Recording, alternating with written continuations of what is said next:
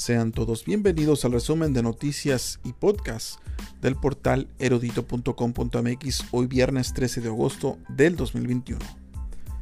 El Instituto Municipal de la Juventud de Salvador Alvarado lanza la convocatoria al Premio Municipal de la Juventud 2021. Serán cuatro jóvenes los galardonados en diferentes méritos, como académico, artístico, cívico-social y deportivo. Tienen hasta el 13 de septiembre para enviar sus currículums. El premio será entregado el próximo 13 de septiembre en el marco de las fiestas patrias.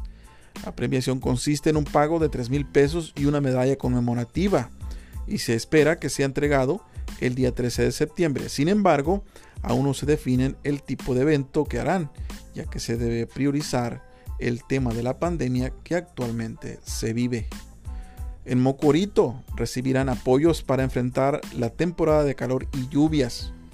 María Elizalde Ruelas de Galindo, presidenta del sistema DIF Mocorito, dio a conocer que su municipio será beneficiado al formar parte del programa implementado por el sistema DIF Sinaloa para entregar apoyos extraordinarios por la presente temporada de calor y lluvias, el cual contempla alrededor de 20.000 artículos en todo el estado.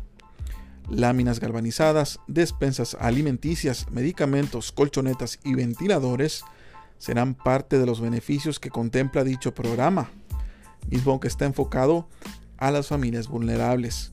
Y precisamente hoy, en la ciudad de Culiacán, Rosy Fuentes de Ordaz hizo entrega simbólica de algunos artículos mismos que en los próximos días se estarán distribuyendo según las, las necesidades de cada municipio. Y en Angostura, en el municipio costero reciben programa alimenticio las familias de pescadores. La alcaldesa de Angostura, Agla de Montoya Martínez, y la directora del TIF municipal, Flor Yolanda Godoy López, recibieron apoyo del programa de atención a familias de pescadores, el cual es impulsado por el gobierno del estado a través del DIF y la Secretaría de Pesca y Acuacultura, que por quinto año consecutivo ha llevado distintos apoyos a los 240 campos pesqueros del estado.